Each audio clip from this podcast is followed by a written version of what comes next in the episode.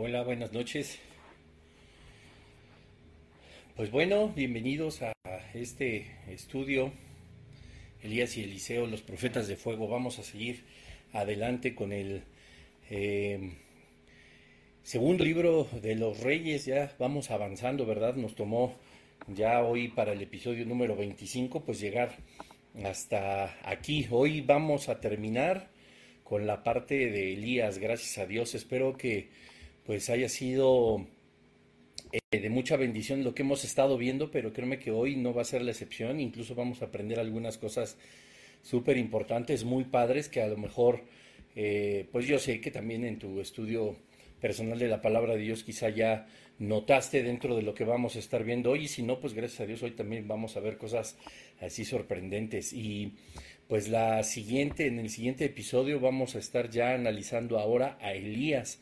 Estuvimos viendo ya desde hace 24 episodios anteriores a Elías, ¿verdad? Con todo lo que implicó, eh, eh, lo que rodeaba al profeta, en este caso, pues el reinado de Israel, de Acab y de Jezabel, que aún hay resquicios y todavía no terminamos con la relación entre Elías Eliseo Acab y Jezabel. Como hemos ya estudiado, pues Acab ya murió, ¿verdad? Este, eh, hicimos una pausa también para eh, tener la serie completa de Satanás, describirlo a la perfección. Son cuatro episodios.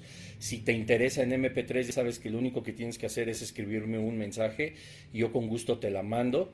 Eh, tenemos, por supuesto, también la serie dentro de esta serie a lo largo de estos 24, 25 con el de hoy episodios justamente de Jezabel, entonces pues va, ha valido mucho la pena y eh, obviamente el, episodio anterior acerca em, de la muerte, ¿verdad? También de acá. Entonces ha estado muy, muy interesante, pero hoy, hoy no va a ser la excepción. Estoy seguro que me voy a pasar un poquito de tiempo, así que prepárate, ¿verdad? Y si tienes que ir em, a, hacer algo a las 9 de la noche, pues bueno, ya sabes que mañana se estrena este episodio a las 8 de la noche en la plataforma de YouTube, en mi canal, ¿verdad? O puedes eh, regresar aquí a la página de Facebook o de Instagram y ver el video. Me parece que una vez más no se guardó el video en Instagram, así que he de recordarles que si no lo encuentran, pues váyanse a Bruno Nava en Facebook, ahí sí están todos los episodios. Y bueno, pues ahí pónganme un dedito arriba, un like, un hola o una bendición si es que se oye y se escucha bien todo. Saludo a mi amigo Emma, que ahí está conectado en el Instagram, a Susi, a George. del Facebook solo sé que está George porque es el único que me saluda, ¿verdad? Como siempre, fiel discípulo. Eh, como todos los demás, por supuesto, ¿no? Sin, sin hacer acepción de nadie. Pero me da muchísimo gusto estar transmitiendo una vez más Ay, muchas gracias, Susi, que se oye muy bien. Ah, Marco, ¿qué tal? Mi Marco, todo ok, muchas gracias también.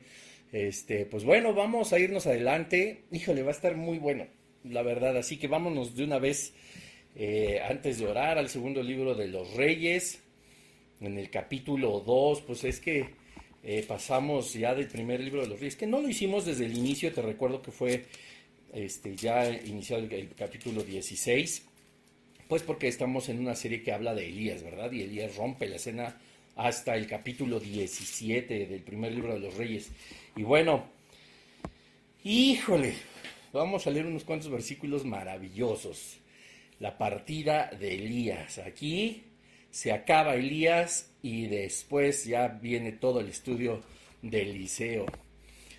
Bueno, pues miren, aquí dice, vamos a orar, ¿verdad? Vamos a orar, Padre, en el nombre de Jesús te damos gracias porque tenemos hoy, Señor, la oportunidad de estar escuchando tu palabra. Hoy nos, tenemos, nos tiene, Señor, con un corazón muy expectante de lo que nos vas a hablar, de lo que nos vas a enseñar, de lo que nos vas a hacer comprender también, Padre, a través del profeta Elías y de su partida y de todo lo que vamos a estar hablando. Así que te damos tantas gracias, estamos entusiasmados como cada lunes de compartir tu palabra, ¿verdad? Es una bendición poder terminar el día, aunque quizá todavía pasemos tiempo con nuestras familias o estudiando, etcétera, etcétera. Terminar el día aprendiendo de ti, Señor, es lo mejor que nos puede pasar. Te amamos, Señor, te bendecimos. Sé tu Espíritu Santo a través de mi voz, Señor, hablando que esto que vamos a hablar el día de hoy es una semilla que igual como las anteriores de mucho fruto, Padre, para bendición de todo aquel que nos rodea y para la edificación de nuestra propia vida espiritual. Te amamos, Señor Jesús, te damos gracias en tu nombre poderoso Jesús. Amén. Bueno, capítulo 2, ¿ya están listos?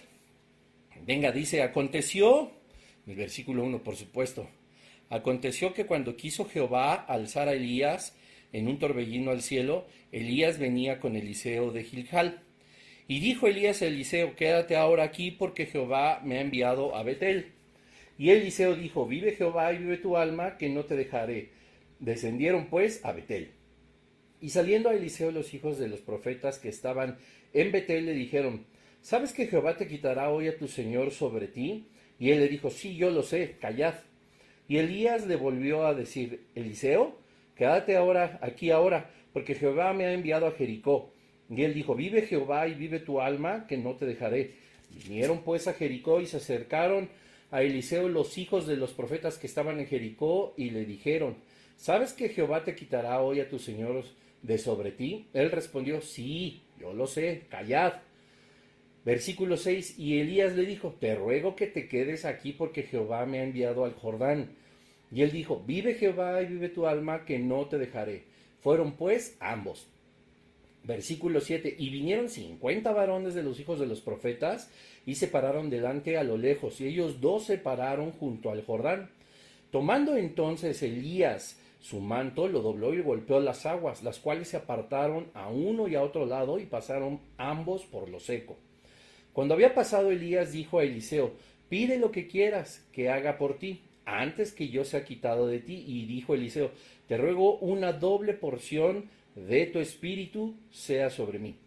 Él le dijo, cosa difícil has pedido. Si me vieres cuando fuere quitado de ti, te será hecho así, mas si no, no.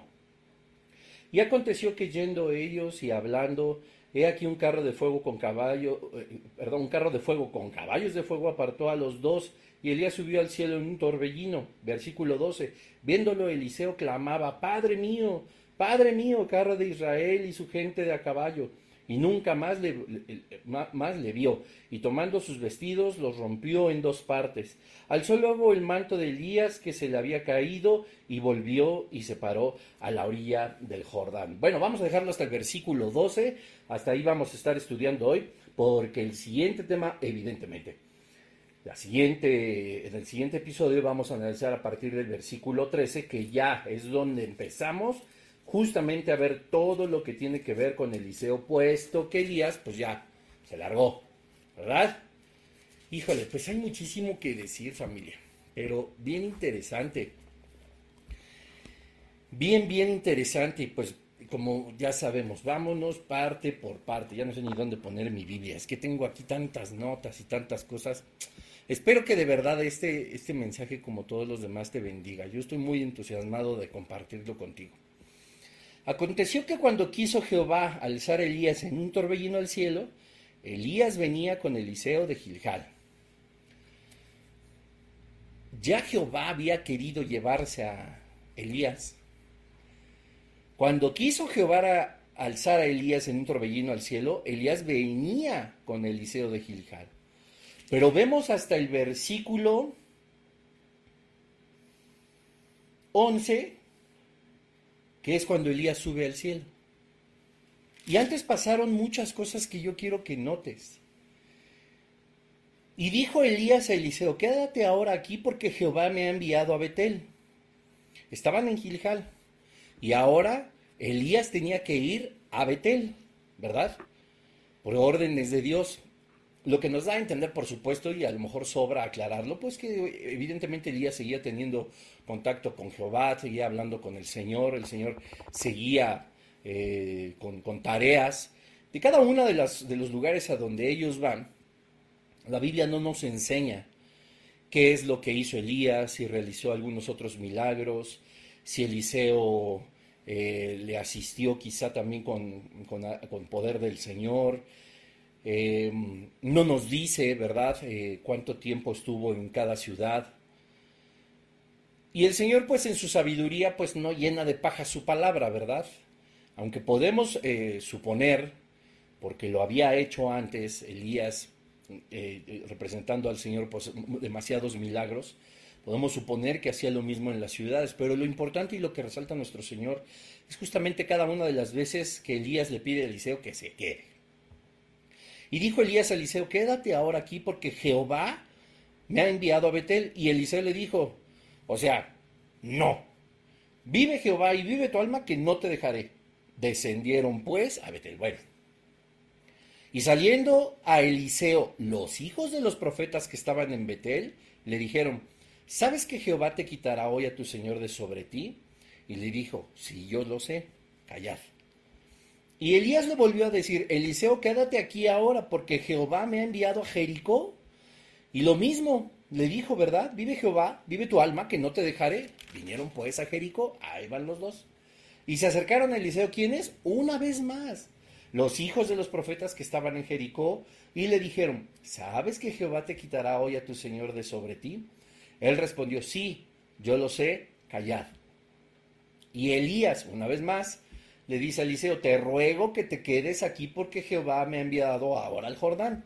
Y él dijo una vez más, vive Jehová y vive tu alma, que no te dejaré. Y ahí van los dos al Jordán.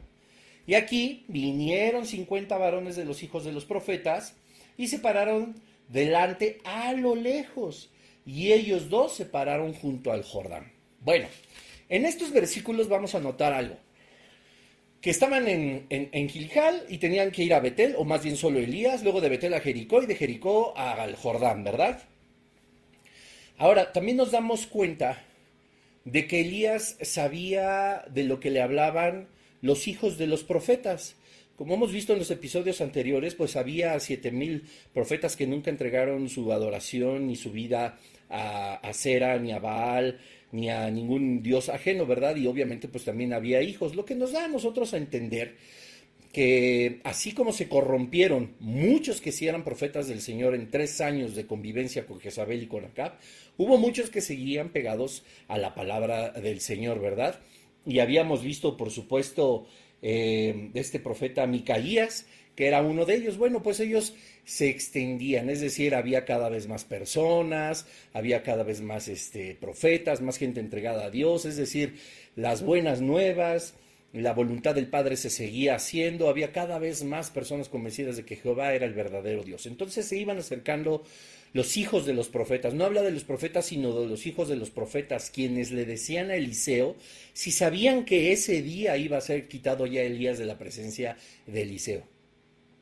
Ahora, aquí hay cosas que tenemos que analizar. Primero, cómo los hijos de los profetas tenían una comunión tan profunda con el Padre que el Padre mismo había hablado con ellos. Recordemos que ellos no se atrevían a hablar como ahora lamentablemente los pseudo profetas y los hijos de los pseudo profetas avientan palabras y palabrería y paja de Dios diciendo que Él dijo cuando Él no dijo. Que dijeron soñé, soñé cuando nunca Dios les habló en sueños como nos enseña siempre Jeremías 23 del 9 al final, ¿verdad?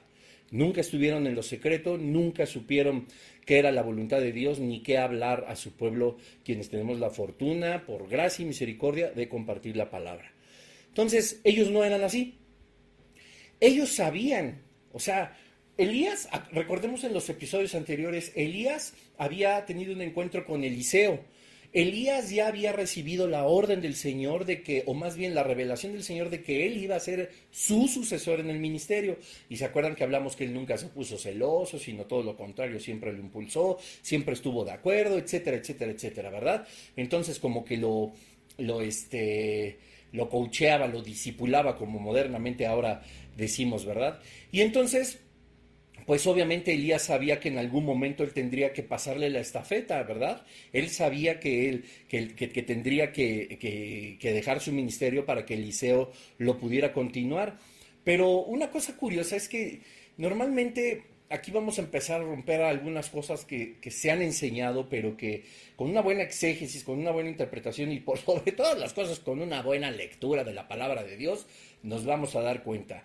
Y a veces se dice que es Elías quien le decía a Eliseo, hoy me voy a ir, ¿estás listo? Y Eliseo le decía, sí, sí, es que yo sé que te vas a ir. O sea, él ya sabía que iba a ser el sucesor, su sucesor, él ya sabía que ibas a tener este, el, ministerio, que iba a ser usado por Dios, pero dice, calla, el, amor de, de, Eliseo, como lo vemos en el versículo 12, el segundo libro de los Reyes, en el capítulo 2, nos damos cuenta que en su partida Eliseo se sintió tremendamente triste, que lo iba a extrañar, que lo amaba, porque era mucho, mucho tiempo el que pasaba con él. La Biblia no nos habla quizá de años, pero vamos a ver cómo ha pasado el tiempo a lo largo de este estudio. Y no es así. En realidad, quienes se acercaban a Eliseo no era Elías para decirle que se iría, sino los hijos de los profetas, los cuales ya habían recibido esta revelación de parte del Señor para decir, pues Eliseo se va a tener que, Elías, perdón, va a tener que ser quitado y se quedará Elías, ¿verdad? Entonces Elías, Eliseo, perdón, siempre me confundo, Eliseo le decía, bueno, sí, yo lo sé, pero callen, ¿no? Como que no quería enfrentar, pues algo que él sabía que era inevitable, pero nunca fue, nunca, nunca fue eh, eh, Elías el que, el que hablaba con Eliseo para decirle que se iría. Ahora, tenemos que entender la temporalidad de las cosas. Yo estuve, pues sin ser evidentemente el mejor geógrafo y basándome un poquito en la historia y en el Internet y en el Google Maps y muchas cosas, estuve sacando más o menos las distancias a las cuales está una ciudad de otra, ¿verdad? Y suponiendo que yo creo que podríamos eh, todos inferir en que, en que es así, que de una ciudad a otra, pues Elías y Eliseo iban pues a pie. Yo hice más o menos el cálculo, bueno, no lo hice yo, lo, lo investigué, y de Gilgal a Betel, que es la primera ciudad a donde lo manda primero a Elías, pero se le pega como sanguijuela Eliseo, son 11 kilómetros, lo cual nos da un aproximado, no me vayan a crucificar aquellos que saben de maratones, de caminata y todo eso, pero en, lo que yo pude hacer, estos 11 kilómetros más o menos los recorres en 3.5 horas, o, o, digamos 4 horas, ¿verdad? A pie. Entonces Elías le dice a Eliseo, bueno, quédate aquí porque tengo que ir a Betel y eran cuatro horas. Luego Dios le dice, de Betel pues vas a ir a Jericó, ahí ya son 25 kilómetros, lo que más o menos es como unas 8, 9 horas, ¿verdad? Tomando en cuenta que tengan buena condición, que vayan a un paso firme y este, y pues eh, eh, repito, es un aproximado de, horas caminando sin detenerse, pero pues obviamente tenían que comer, obviamente tenían eh, necesidades, obviamente tenían este, que descansar, por supuesto, porque sabemos que allá además los climas son calurosos, ¿verdad? O sea, es un aproximado en horas caminando sin detenerse, lo cual pues difícilmente era posible, ¿verdad? Obviamente eran más por las pausas que podrían hacer. Pero después el Señor le dice, a Elías, ¿verdad? Bueno, ya estás en Jericó, ahora vete al río Jordán. Y les repito, la Biblia no nos enseña qué hizo en cada ciudad y por qué Dios lo quería ahí, pero había una razón. Recordemos que para Dios no hay un despropósito, ¿verdad? Entonces, bueno, ya de Jericó al río Jordán eran 148 kilómetros. Estamos hablando que a pie, sin parar, son alrededor de 30 horas. Bueno, si nosotros sumamos todo esto, pues, nos da casi cuatro días caminando sin parar y obviamente pues no puede ser posible. Evidentemente se tardaron más tiempo. Obviamente había a lo mejor una semana, a lo mejor nueve días, a lo mejor diez, no lo sé con todas las pausas que podrían hacer, ¿verdad? A lo mejor doce, doce días, no lo sabemos cuánto se tardaban en pedir unos tacos y echárselos, o en lo que se echaban también su Coca-Cola, ¿verdad? O descansaban ahí bajo una palmera, o, vayan ustedes a ver, o en lo que buscaban una posada, se iba el tiempo y allí iban. Bueno, pues entonces tenían que caminar y era mucho, eran muchos días caminando. Lo que a mí, por ejemplo, me, me hacía pensar, ¿no? Sería que los, eh, y, aquí viene una enseñanza muy bonita, sería que los este, mm, hijos de los profetas, decían una mentira, porque podría parecer una mentira. Si estamos hablando que los profetas de Gilgal, luego los de Betel y los de Jericó, que bueno, ellos ya no hablaron este, em, con, el, con, Eliseo, pero los de Gilgal y los de Betel sí hablaron con él y le dijeron, ¿sabes que hoy Dios va a quitarte a Elías de, de estar de tu lado? pues digamos que estaban como incurriendo en una mentira, porque no pudo ser ese mismo día, ¿verdad? Quizá pudimos haber dicho, a lo mejor de Gilgal a Betel, pues sí, porque son cuatro, cinco, seis horas de camino, es posible, ¿verdad? Pero después tuvieron que pasar la noche y después tuvieron que caminar otras ocho horas y después tuvieron a lo mejor que pasar la noche y a lo mejor caminar ahora otras, eh, otras ocho, noche, ocho, noche, ocho, y apenas iban a subir las 30 horas, 32 horas de Jericó al, al río Jordán. Entonces, pues ellos decían, hablando del Señor, pues decían, no, pues a lo mejor el Señor mintió, puesto que no fue en este día, ya que pasamos a lo mejor caminando 10, 12 días, y me habían dicho que en ese día iban a quitarme a Elías, ¿verdad? Pensando con, la mente de Eliseo. ¿Y será que Dios habrá mentido? Posiblemente Dios habrá dicho que, que mintieran los, los hijos de los profetas. No, la realidad es que lo que estaba sucediendo era que Dios seguía obviamente probando el corazón de Eliseo. Dios por supuesto que conocía qué sucedería. Dios sabía y había ordenado las cosas de tal manera que Eliseo se iba a convertir, y esto no es un spoiler porque has leído la palabra de Dios de arriba abajo, se iba a convertir en el sucesor de Elías y le iba a servir por el resto de su vida con milagros impresionantes y muchos inexplicables como lo vamos a ver más adelante. Sin embargo, toda fe, todo servicio es probado, ¿verdad? A lo mejor Imagínense cuando le decía a Elías Eliseo, quédate aquí porque ahora me ha mandado a Betel, quédate aquí porque ahora me ha mandado a Jericó, quédate aquí porque ahora me ha mandado a Jordán. Y Eliseo jamás se le despegó y dijo, vive Jehová, o sea, es decir, no, o sea, delante de Dios yo te digo que yo no te voy a dejar, ¿verdad? O sea, eh, eso, era como decir, no, tienes que, yo confío en el Señor, yo quiero servirle al Señor, yo sé que hay un propósito para mí a través de tu vida que me va a bendecir a mí y por eso Eliseo nunca se despegó. Y no era que los hijos de los profetas estuvieran mintiendo, sino que estaba probándose aún a Eliseo para saber si era posible que él ejerciera el ministerio. A lo mejor alguien hubiera podido decir, ay, no, pues se va a ir, me lo va a quitar. Hoy, no, pues entonces ya para qué, yo para qué le sigo. O sea, Eliseo estaba, no estaba pensando en ese momento, dice, ¿a dónde vas a ir? Yo voy a ir, porque va a llegar el momento en que yo recibiré de parte del Señor un llamado y un ministerio. Y eso fue, obviamente, lo que sucedió, como lo vamos a ver más adelante. Pero bien hubiera podido decir, cuando le pidió en Gilgal que él no fuera a Betel, dijo, ah, pues entonces aquí me quedo, me estás abriendo como pistache, ¿verdad? Como decimos aquí en México, me abres como pistache. O lo mismo de Betel a Jericó, oh, pues otra vez me estás abriendo, otra vez no quieres que te acompañe. Y lo mismo de Jericó al río Jordán. Bueno, ¿sabes qué, Elías? Si no quieres, entonces no, pues ya no voy. En cualquiera de esos momentos Eliseo pudo haber dicho, me quito.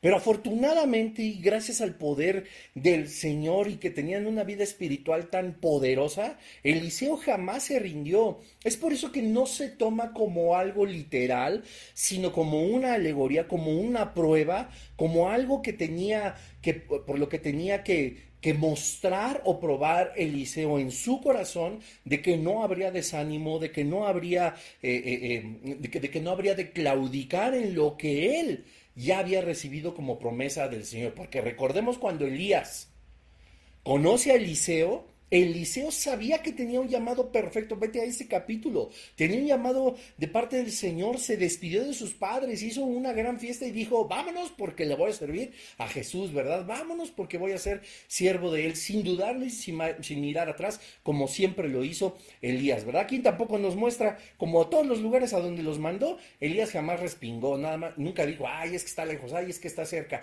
Ay, es que cuánto me van a pagar. Ay, es que qué flojera. Que no. Él hacía las cosas, nunca ponía en cuestionamiento lo que Dios tenía para él en donde llegara, porque siempre había sido de bendición. Entonces, esto más bien era como una, era como una prueba. Así que bueno, quiero darme un poco de prisa, sigamos adelante. Y dice em, en el versículo 6, ah, perdón, en el 7 donde nos quedamos, y vinieron ya cuando fueron em, em, enviados al río Jordán, bueno, que fue enviado Elías, pero Eliseo se le pegó como se enjuela Dijo, y vinieron 50 varones de los hijos de los profetas, y pensaríamos que iban a decirle una vez más a Eliseo, ¿sabías que te lo van a quitar? Y el otro iba a decir, no, no, por favor, lo sé, pero no, no me quiero enfrentar a eso. Y se pararon delante a lo lejos, ahora ya nos acercaron Eliseo. Y ellos dos se pararon junto al Jordán, es decir, Elías y Eliseo. Versículo 8. Tomando entonces Elías su manto, lo dobló y golpeó las aguas, las aguas, las cuales se apartaron a uno y otro lado y pasaron ambos por lo seco. O sea, algo exactamente como lo hizo Moisés. Abrió el río Jordán, ¿verdad?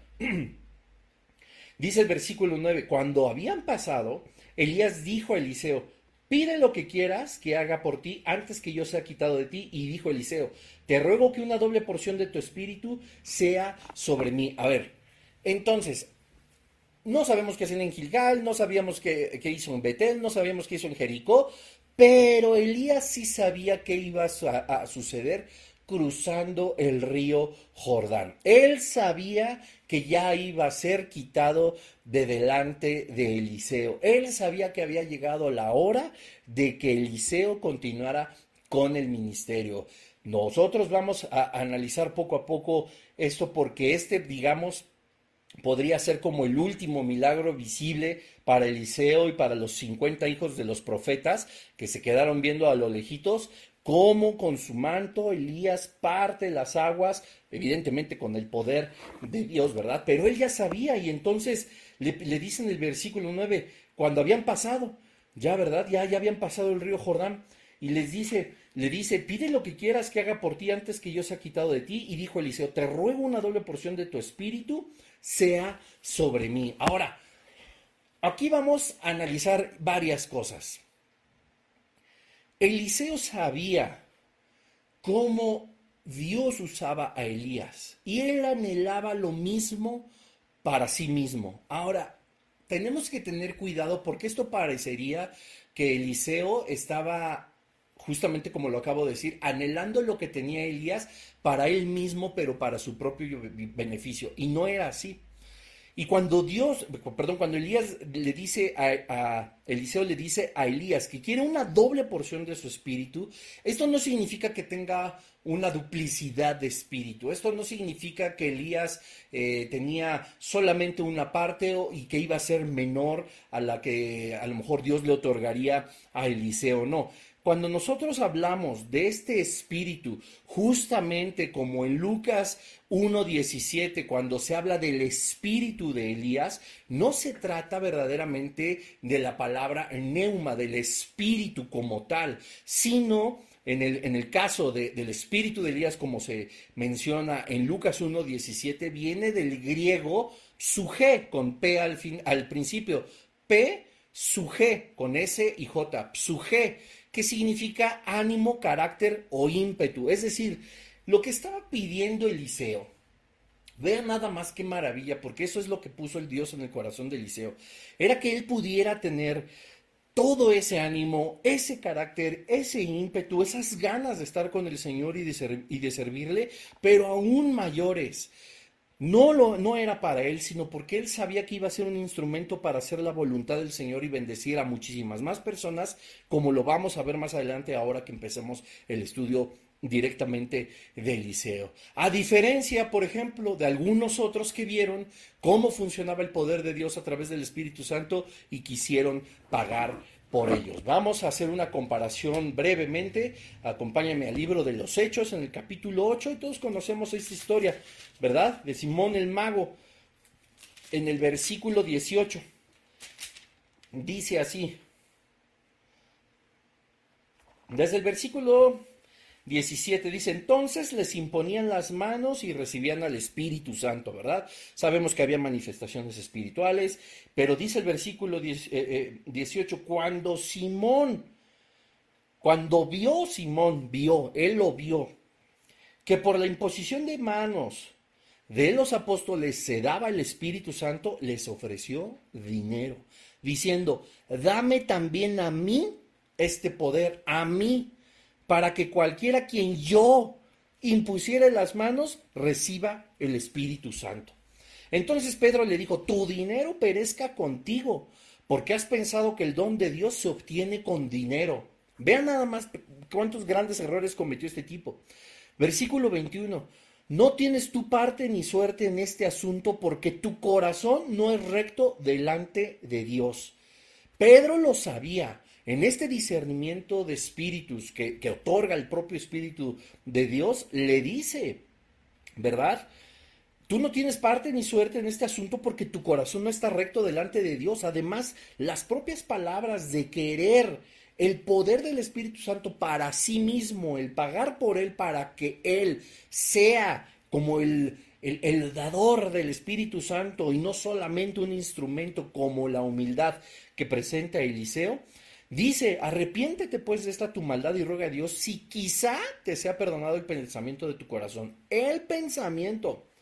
Porque en hiel de amargura y en prisión de maldad veo que estás. Vean nada más como Pedro tenía un discernimiento espiritual y dice, tú eres amargo, tú estás en prisión de maldad, tú eres hijo del diablo. Ruega al Señor para que te perdone.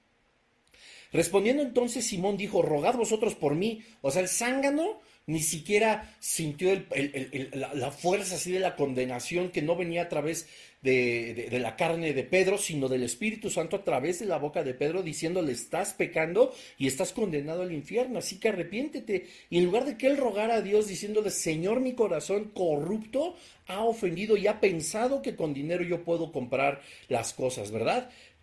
Perdóname, etcétera, etcétera. No, dice, rogad vosotros por mí al Señor para que nada de eso que habéis dicho venga sobre mí. Háganme el favor, o sea, vean la gran diferencia entre Simón y lo que hace Eliseo en, segunda en, el segundo libro de los reyes, ¿verdad? En el capítulo Dos, que vamos a regresarnos, cuando le dice a Elías, pues yo lo que quiero es una doble porción de tu ánimo, de tu carácter, de tu ímpetu, de esto que te tiene entregado al Señor para servirle y bendecir a los demás.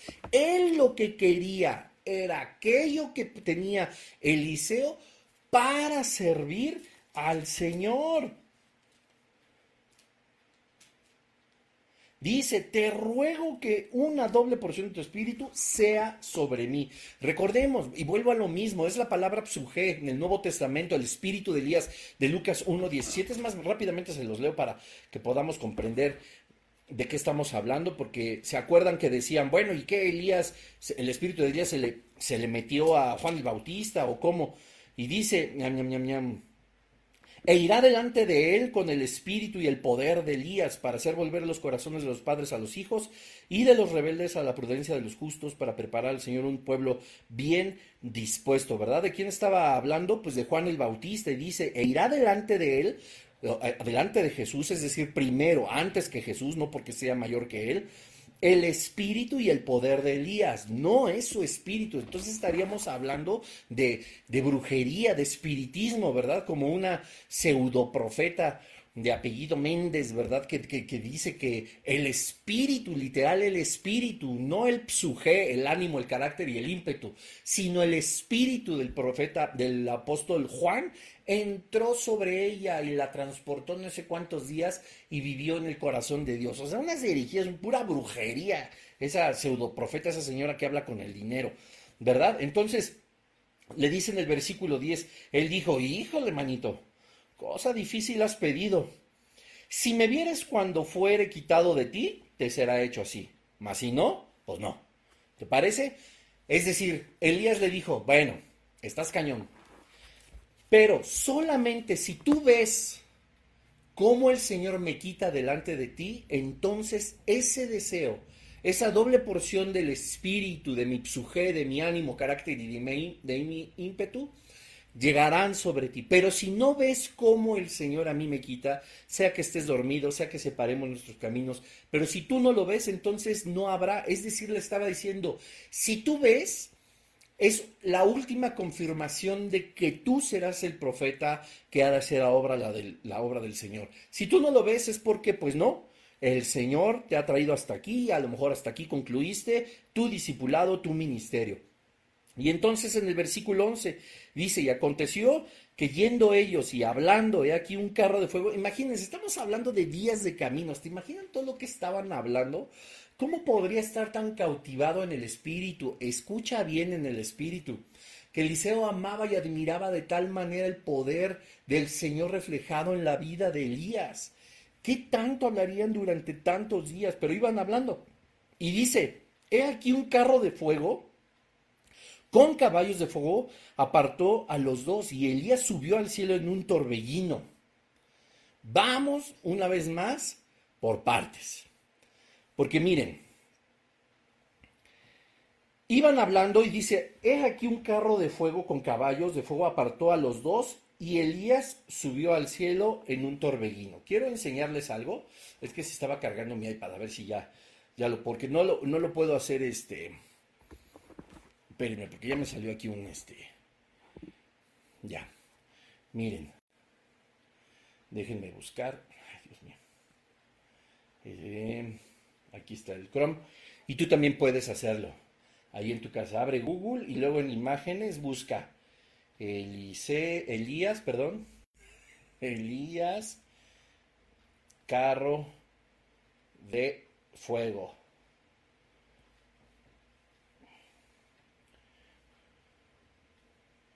Y te repito, ve, ve, ve a, la, a, la, parte de imágenes. Ahorita esto ya está cargado. Y, yo quiero que notes algo que han retratado, pues, pintores, todas las personas que han leído obviamente acerca del segundo libro de los reyes en este capítulo 2, donde Elías es llevado al cielo. Y lo más importante que quiero que notes es lo siguiente. Pues es que bueno, esto apenas está aprendiendo. Aquí está.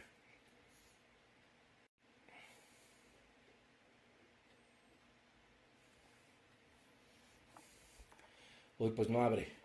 Bueno, si tú lo hiciste vas a notar cómo son muchísimas pinturas con diferentes perspectivas, por supuesto, pero que tienen a Elías, por supuesto, montado en el, en el, carro de fuego de una forma ascendente. Pero también está retratado Eliseo, pues como clamando, ¿verdad? Como estirando la mano porque su, su mentor, su, su maestro, ahora sí, la persona que le disipulaba, pues iba a ser ya apartado de su lado, ¿verdad? Aquí están, miren, a ver si se alcanzan a ver todas las imágenes que pueden ustedes ver, y si no te repito, pues búscalas, tienen a Elías así, ¿verdad? Incluso hay una, un caballo blanco, con unos caballos blancos, obviamente todo envuelto en fuego, y dejando su manto, ¿no? Y ahí tenemos a Eliseo, ¿sí se ve? Si no hay, búsquenlo. Y ahí tenemos a Eliseo, pues extendiendo la mano porque ya se iba. Bueno, primer cosa que yo les quiero aclarar, hay que tener una buena lectura. Vean ustedes qué cantidad de gente ha hecho pinturas que se ven fabulosas, pero pues como yo digo, con todo respeto, pero de una forma muy coloquial, están pal perro.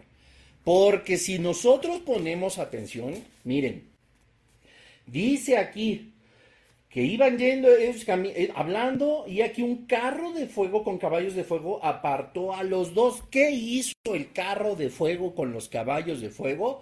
Los apartó. O sea, se puso en medio de ellos. ¿Y en dónde subió Elías al cielo? Elías subió al cielo en un torbellino. Y todas estas pinturas que tú vas a ver, y si me hiciste caso y ya buscaste el Google, vas a ver que Elías está sobre el carro de fuego. Y no, están palperation. El carro de fuego solo lo que hizo fue separarlos. Pero Elías subió al cielo en un torbellino. Versículo 1 del capítulo 2. Aconteció que cuando Jehová quiso alzar a Elías, ¿en qué? En un torbellino al cielo, Elías venía con Eliseo de Gilgal. La intención de Dios ya había sido eh, demostrada. Él ya sabía, incluso Elías, que habría de ser separado por este carro de fuego y subir al cielo en un torbellino. Y ya Dios lo había intentado. No es que la presencia de, Elía, de Eliseo perdón, impidiera el poder de Dios para que en ese momento fuera el torbellino y lo llevara al cielo o que Dios mismo lo tomara, o que fueran ángeles, o, o, el mismo carro de fuego.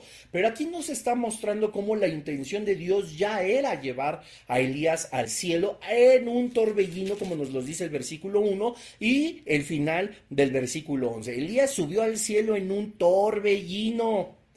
Todo mundo dice que en los carros, dicen incluso en los carros, si es un carro con caballos, ahí sí en plural, de fuego, pero que se fue en un torbellino, ¿verdad? Quiero tomar un poquito adelante y después me voy a regresar. Viendo Eliseo clamaba, Padre mío, Padre mío, carro de Israel y su gente de a caballo, y nunca más le vio. Y tomando sus vestidos los rompió en dos partes. Es lo que te decía al inicio. Eliseo, como bien le contestaba a los, hijos de los profetas, sabía que había de ser quitado Elías de frente a él y que él obtendría ahora, ¿verdad? el poder del Señor para ser un instrumento a través del mando. Porque dice el versículo 13, alzó luego el manto de Elías que se le había caído. En las pinturas también parece como si Elías se lo diera a Eliseo y no, se le cayó y volvió y se paró a la orilla del Jordán. Ahora, entendamos una cosa. Lo que le dijo y lo que le pidió en el versículo 9 Eliseo a Elías y lo que le dijo Elías en el versículo 10 a Eliseo, de qué manera sí obtendría esa doble porción de su ímpetu, carácter, ánimo y consagración al Señor, se convirtió en realidad, porque Eliseo, viéndolo, Eliseo clamaba, ¿qué dice? Viéndolo. Entonces, Elías sabía que sí, Eliseo le vería, y cuando cayó el manto, pues él lo agarró, no porque el manto tuviera una fuerza como si fuera un talismán, como si fuera un amuleto, ni nada. Era como el símbolo, ¿verdad? De la cobertura del Padre. Era como, es como el símbolo de que ahora está cobijado por el poder del Señor. Y podemos nosotros comprender lo que desde el versículo 9 Él no pide nada para sí mismo. O sea, que él tuviera el ánimo, el ímpetu, el suje de Elías no era para beneficio propio como, como Simón en Hechos del 8, eh, del 18 al 24, ¿verdad? Una gran diferencia. Entonces Elías le dice, si tú me ves, se te concede. Y pues se le concedió. Naturalmente, ¿a quién de nosotros no nos dolería pues perder a las personas que nos enseñan, a las que amamos, a las que respetamos, a las que admiramos en el Señor, ¿verdad? A las que vemos la obra del Padre, cómo se manifiesta en sus vidas, etcétera, etcétera, pues claro que los podríamos extrañar, claro que nosotros nos dolería, pues también nosotros somos, tenemos nuestras emociones, ¿verdad? El espíritu está lleno de emociones, el espíritu está lleno de pensamientos hermosos, bonitos, positivos, de todos los que nos enseñan. Espero que sus pensamientos para mí también sean igual. Y él se desgarra las vestiduras, que era una señal en aquellos tiempos de duelo, de dolor, como de luto, ¿verdad? Pero por su partida. Es una cosa muy interesante. Pero ahora, para finalizar la enseñanza, porque ya lo que viene después, pues es el, ministerio ya de Eliseo. Pero yo quiero que veamos algo que es, es, maravilloso, es muy importante. Y pues yo sé que existe en la palabra de Dios dos personas que fueron tomadas por el Señor y que no murieron, que no conocieron muerte. En este caso, pues es Enoch y por supuesto Elías. Lo que se nos enseña, por supuesto, es que cuando dice que Elías subió al cielo en un torbellino, pues es que ya está delante de la presencia del Señor. Cuando nos enseña también este Em, de Enoch, por supuesto, ¿verdad? Que también fue, fue tomado eh, conforme a, a, lo que nos enseña, es que estoy tratando de acordarme, perdón, Hebreos 11, por supuesto, donde están los héroes de la fe, es que Enoch también fue llevado, ¿verdad?, al cielo que fue traspuesto, dice la palabra de Dios. Y entonces, pues se ha enseñado que ellos dos no murieron, que fueron al cielo, y están todas las evidencias, ¿verdad? Incluso hay por ahí algunos estudios que, dicen la razón que pudo tener Dios en el corazón, pues para eh, que ellos no vieran muerte, no conocieran muerte, pues no la explica la Biblia. Y así como lo hemos visto siempre en Deuteronomio 29, 29, sabemos que esto hay cosas que le pertenecen al Señor y solo a Él y no a nosotros. Pues bueno, podría ser algo así. Y, y creo que todos sabemos que es así, que tanto Elías como Enoch, pues no, no murieron, ¿verdad? Y que entraron al cielo. Pero, pero no, no. Hay que saber, repito una vez más, tener una buena exégesis, hay que ver de arriba abajo la escritura, hay que, hay que ver qué sucede, hay que pues leer, hay que profundizar, por supuesto, con más teólogos, con comentarios bíblicos, etcétera. Y bueno, la realidad es que pues no es así. O sea, si, nos si nosotros nos vamos a Hebreos 11, toma tu Biblia y acompáñame a la carta de los Hebreos, donde pues por supuesto están los, los héroes de la fe.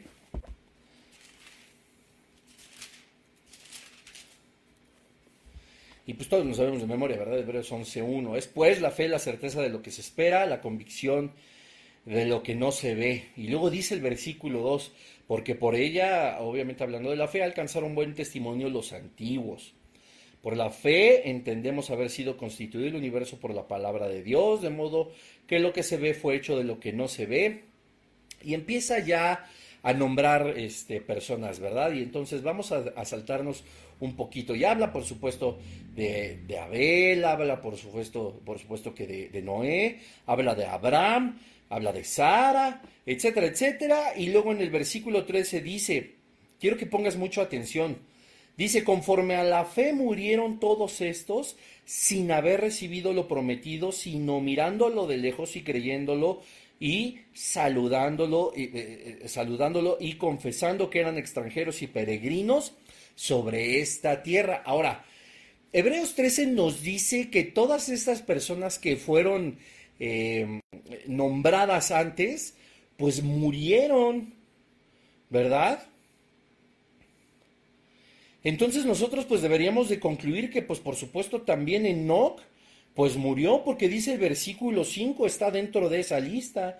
Por la, e, por la fe Enoch fue traspuesto para no ver muerte y no fue hallado porque lo traspuso Dios y antes que fuese traspuesto tuvo testimonio de haber agradado a Dios. Esto lo vemos claramente, ¿verdad? Como, como lo cita igual Génesis 5 y cómo aquí se muestra que él fue traspuesto. Y por eso nosotros pensamos que él fue al cielo porque además dice para no ver muerte. Lo que nos hace concluir a nosotros es que, es que, pues no vio muerte, pues que no murió. Y es lo que siempre se nos ha enseñado, pero ¿por qué entonces en el versículo 13 dice que toda la lista de los que se mencionaron conforme a la fe, que dice, murieron, murieron? Pero es que Bruno dice que por, por, la fe Enoch fue traspuesto para no ver muerte. A ver, ojo, la Biblia no nos da un panorama más grande y esto no significa que no haya sido solo movido de lugar y que posteriormente haya muerto como cualquier otro ser humano. Posiblemente él estaba en medio de una batalla, posiblemente lo tenían con la espada aquí y en ese momento el Señor lo quitó de ahí. Así ha pasado con muchas personas que el Señor los toma y los mueve, ¿verdad? Esto no significa verdaderamente que, que, no tendría que, eh, perdón, que eh, sí, que no hubiera evitado la muerte, porque si vamos a Génesis 5,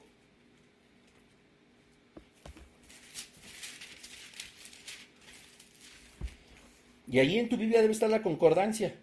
21, 24 dice, y caminó no con Dios, pues evidentemente agradaba. Después que engendró a Matusalén, 300 años y engendró hijos e hijas. ¿Y qué dice? Y fueron todos los días de Enoch 365 años. Caminó pues Enoch con Dios y desapareció porque le llevó Dios. Pero ¿cuántos días dice que fueron? O sea, si nosotros tomamos el contexto de todas las personas que han descansado, en todos se dice cuántos años vivieron. ¿Y cómo dice entonces el versículo 23? Y fueron todos los días de Enoch 365 años. Esto es lo que él vivió. Caminó pues Enoch con Dios y desapareció porque le llevó Dios. Esto en ningún lado de la escritura dice que se lo llevó a su presencia.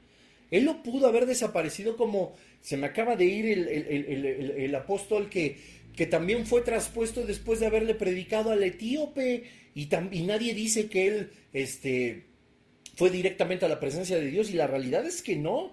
Dice porque le llevó Dios. Ahora, si nosotros somos muy, muy, muy meticulosos, cuando dice eh, Hebreos 11:15, por la fe Enoch fue traspuesto para no ver muerte, por supuesto que algunos, como te repito, creen que fue llevado al cielo, pero es que la palabra traspuesto viene de la palabra griega matatigemi, que significa trasladar a otro lugar.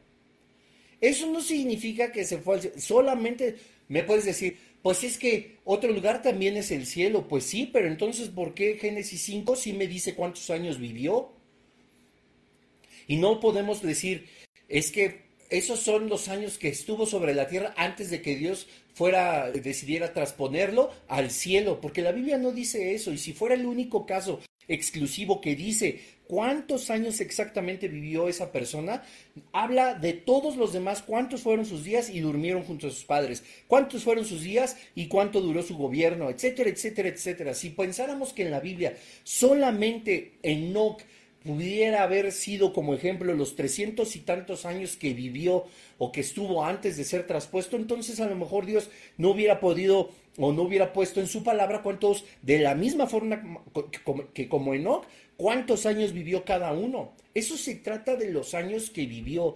Y volvemos a la, a la raíz de la palabra. Traspuesto es matitaemi, ma, perdón, matatitemi, que significa trasladar a otro lugar. Así que desde mi punto de vista, con esta exégesis, comparando, por supuesto, la palabra original en el griego de Hebreos 11.5 con lo que dice Génesis 5.21, al determinar como todos los que vivieron y murieron los mismos años de Enoch, pero esto no quiere decir que no lo haya puesto en otro lugar, porque dice que se le buscó y no fue hallado.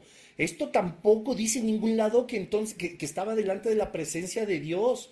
Ahora, lo mismo que como Elías, porque estamos hablando de los dos, se enseña que en el torbellino fue llevado al cielo y cuando se apareció con Moisés y ah, delante de Jesucristo y estaban los tres, seguía siendo el mismo cuerpo de Elías, etcétera, etcétera, puesto que él no había muerto, él no está esperando la resurrección, ni tampoco Enoch, sus cuerpos no están en la tierra, están en la presencia del Señor. Eso no es una buena y correcta interpretación de la palabra de Dios. Sí dice que fueron llevados al cielo, pero familia, hermanos, hermanas, tenemos que ser congruentes con lo que aprendemos y con lo que enseñamos. Sabemos que hay tres cielos. La Biblia no nos muestra a nosotros que, se, que fueron al tercer cielo. El primer cielo, recordemos, es la atmósfera terrestre, donde están las nubes, donde está el oxígeno, lo que está establecido en Génesis 1.8. El segundo es lo que conocemos como el cosmos, ¿verdad? Donde están los planetas, las estrellas, las galaxias, las constelaciones, Génesis 15. Y el tercer cielo, que es donde se encuentra el, trono de Dios, segunda, eh, segunda, de, Corintios, eh, segunda de Corintios 12.2. Todos estos tres lugares son denominados como cielo. Ni con Enoch ni con Eliseo, en el segundo libro de Reyes, en el versículo, en el capítulo 2, eh, eh, se dice que fueron llevados al tercer cielo. Ahora, más profundamente para que sepamos que Elías no murió. Digo, perdón, sí se murió, porque lo que se enseña es que no que porque fue llevado al cielo como Enoch y no. Ya vimos que la Biblia contabilizó los años de vida como lo ha hecho con todos en Génesis 5 y que solamente fue trasladado del lugar y no fue encontrado puesto que le buscaron según eh, Hebreos 11. Pero Elías, dice, Elías subió al cielo en un torbellino, ¿verdad? Y luego dice, viendo el Eliseo, bla, bla, bla, bla, bla. Ahora yo quiero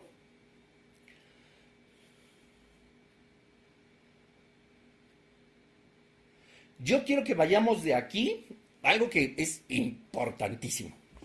Ahora vamos al segundo libro de las crónicas de los reyes. Ahí.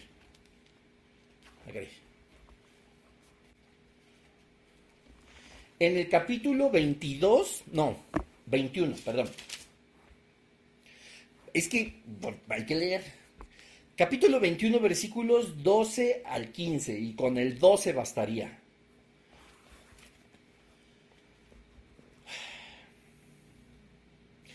Dice, mm,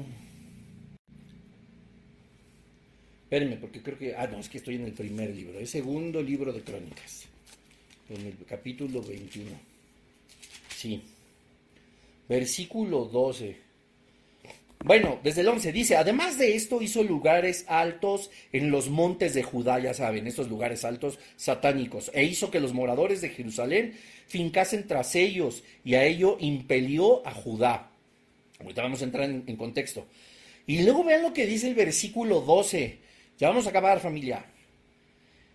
Y le llegó una carta del profeta Elías que decía, Jehová, el Dios de David, tu padre, ha dicho así, por cuanto no has andado en mis caminos, eh, caminos de Josafat tu padre, ni en los caminos de Asa, rey de Judá, sino que has andado en el camino de los reyes de Israel y has hecho la, que fornicase Judá y los moradores de Jerusalén como fornicó la casa de Acab, y además has dado muerte a tus hermanos, a la familia de tu padre, los cuales eran mejores que tú. He aquí Jehová herirá a tu pueblo de una gran plaga, y a tus hijos y a tus mujeres, y a todo cuanto tienes. Es decir, hubo una advertencia de juicio súper fuerte de parte de Dios para Joram. Si tú lees, por supuesto, el versículo 1 del capítulo 21 del, del segundo libro de las crónicas, dice, durmió Josafat con sus padres y lo sepultaron con sus padres en la ciudad de David. Y reinó quién en su lugar? Joram, su hijo, quien tuvo hermanos y bla, bla, bla, y el padre y no sé qué tanto. Y este tipo Joram, el que heredó el reino de Israel, hijo de Josafat, hizo lo malo delante de los ojos de Dios. Y en el versículo 12 llega una carta desde el tercer cielo vía FedEx, DHL, UPS o estafeta o la que exista en tu rancho, de parte de quién? De Elías. Y le llegó, dice el versículo 12, una carta del profeta Elías que decía, y ahí describe todo lo que habría de suceder. Ahora, me puedes decir, no, pues es que hay que ver los tiempos, a lo mejor todavía no se había ido Elías en el torbellino. A ver. Vámonos, como dijo Jack el Destripador, por partes. Regrésate a Segundo de Reyes, versículo, capítulo 2.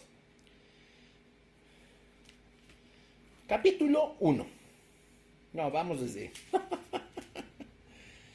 Ay, vamos, miren.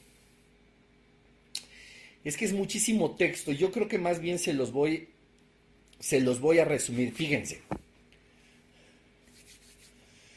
Como vimos en el capítulo pasado, Acab era rey de Israel. Temporalidad, familia. Acab era rey de Israel. Y acuérdense que estaba dividido en dos. Y Josafat era el rey de dónde? De Judá. Dios había entregado en una batalla a los sirios en manos de Israel, en manos del rey Acab. Pero Acab perdonó al jefe de todos los sirios y bueno, pecó otra vez delante de Dios, ¿verdad? ¿Se acuerdan? Bueno. Y nosotros estudiamos cómo Acab le dice a, Josafat, oye, ¿quieres ir conmigo a la guerra para recuperar una ciudad que nos pertenece a nosotros, que ahorita se me fue su nombre? Ay, Dios mío ya me quedé en segunda de crónicas. Y Josafat le dice, oye, ¿y Dios ya te dijo que fuéramos? Y se acuerdan que llegaron todos los, los, los, profetas que eran del Señor y que ahora estaban contaminados con la maldad de Acab. Total que fueron, se muere Acab, ¿verdad? Aunque se quiso disfrazar, se le iban encima a Josafat. Dios saca del, problema a Josafat, rey de Judá, porque él sí era temeroso del Señor. Se muere Acab, ¿verdad? Y se queda Josafat como rey de Judá. En ese tiempo Elías y Eliseo seguían vivitos y coleando. Y dice, después en el capítulo 2, cuando empezamos a estudiar hoy, viene una vez más a la escena Elías y Eliseo. Acordémonos que Micaías era el profeta de Dios que había hablado a Acab y le había dicho, no subas porque te vas a morir. Y Dios incluso teniendo al reino de, de los demonios y de los ángeles caídos frente de él, dice, ¿quién va a ir y convertirse en un espíritu de mentira? Y brinca un ángel caído y dice, yo lo voy a hacer ¿Cómo lo vas a hacer? Dice el Señor. El ángel le explica cómo y Dios le da luz verde y engaña, pone esas mentiras en la boca de todos estos falsos profetas, se convence a Cap, se disfraza de guerrillero para que no sepan que es el rey y no correr peligro, lo encuentran, lo mata a una flecha entre comillas perdida porque ya lo habíamos analizado y se muere. Ahí se acaba, ¿verdad? El reinado de Acab, de Acab. Pero después sigue su hijo al mismo tiempo que estaba con Jezabel su madre. Y al mismo tiempo estaba el reino de Judá. Perdón que sea tan, tan específico y con tanto choro. Pero después dice, segunda de Crónicas, Caramba, es que me brinco demasiados libros. En el capítulo 21, en el versículo 1, ¿durmió quién? Josafat. Elías y Eliseo estaban vivos cuando estaba Acab y Josafat reinando. Versículo 1 del capítulo 21 de Segunda de Crónicas. ¿Durmió quién? Josafat, o sea, se murió, pasó el tiempo, muere Josafat. ¿Y qué nos enseña el versículo 12? Que después de la muerte de Josafat, cuando está reinando su hijo Joram, llega una carta de Elías. ¿Cómo carambas va a llegar una carta de Elías si él se supone que estaba en el cielo? Explíquenme, por favor. Elías tampoco se fue al tercer cielo, familia. Elías solamente fue puesto en algún otro lugar y seguía siendo un instrumento de Dios, porque pasó el tiempo. Josafat seguía reinando. Muere Josafat, entra Joroam, su hijo, a reinar sobre Judá y hace lo malo delante de los ojos de Dios. Y entonces llega la advertencia y el juicio de, de, Dios a través de quién? De Elías. Y llegó una carta del profeta Elías. Él no estaba en el cielo se me está acabando la pila de la computadora.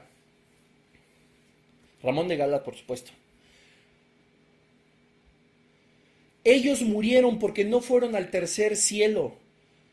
Más adelante, como es natural, el profeta Elías tuvo que morir, le buscaron y no la hallaron, pero eso no significa que estuviera en el tercer cielo. Si no, explíquenme cómo llega una carta a Joroam, al rey Joroam, hijo de Josafat, años después de que él subió en el torbellino al cielo. Nunca dice la palabra de Dios que es el tercer cielo. Enoch fue puesto en otro lugar porque tampoco fue hallado. Y la Biblia en Génesis 5 nos dice cuántos años vivió, no en exclusiva, sino lo describe la palabra como todos los demás personajes bíblicos ha descrito la palabra de Dios lo mismo, cuántos años vivieron. Nunca dice que es el tercer cielo. Interesante. No subieron al cielo, al tercer cielo, fueron traspuestos, fueron pasados de lugar. Elías vuelve a escribir una carta. Qué cosa tan impresionante. Si tienes dudas, comentarios acerca de esto, hoy terminamos con Elías. Próximo episodio. Empezamos nuestras vacaciones familia, gracias a Dios, ¿verdad? Vamos a descansar porque eso también es donde de Dios y déjenme abrir el calendario. Hoy es lunes 27 Vamos a tener descanso lunes 3 y 10 y el lunes 17 volvemos con nuestro estudio. Espero que esto te haya bendecido. Espero que el haber descubierto estas nuevas, por decirlo así, evidencias de que tanto Elías como Enoch siguieron sobre la tierra y murieron, por supuesto que sí, no están sus cuerpos en el eh, tercer cielo de la presencia del Señor. Sus cuerpos están en la tierra, esperando como todos los muertos la resurrección en la venida de, de nuestro Señor Jesucristo a la luz de las escrituras. Ojalá que te haya sorprendido, a mí me encantó este tema. Le damos gracias al Señor por todo lo que nos ha enseñado a través de la vida de Elías y de todos los enfrentamientos que tuvo con tantas personas. Y ahora toca, a partir del lunes 17 familia, de abril, empezar con el ministerio del liceo. Si tienes algún comentario o alguna duda, por favor escríbeme, estoy para servirte. Te repito, si quieres el MP3 completo de Satanás, de la serie de cuatro capítulos, igual siempre no está de más recordarte que tenemos toda la serie de, la primera y segunda carta a los tesalonicenses también y muchísimas más cosas en el canal de YouTube. Así que, pues bueno, que Dios les bendiga le damos gracias al Señor por su palabra, por todo lo que nos da. Señor, nos deja siempre cautivados y con hambre de más. Que tu palabra sea siempre en nuestros corazones, no solo para conocer, no solo para admirar las revelaciones, sino para, Señor, hacerla cada vez más parte de nuestra vida, conocerte cada vez más a profundidad y enamorarnos cada vez más de ti. Te amamos, Señor Jesús. Gracias de verdad por tu palabra. Y pues bueno, Familia, ahí escúchenla otra vez, ya me están comentando que se funden los fusibles, que se necesita volver a escuchar, a ver. Si tienen alguna duda, estoy para servirles. Que Dios les bendiga y que tengan una muy bonita noche. Bye. Bye.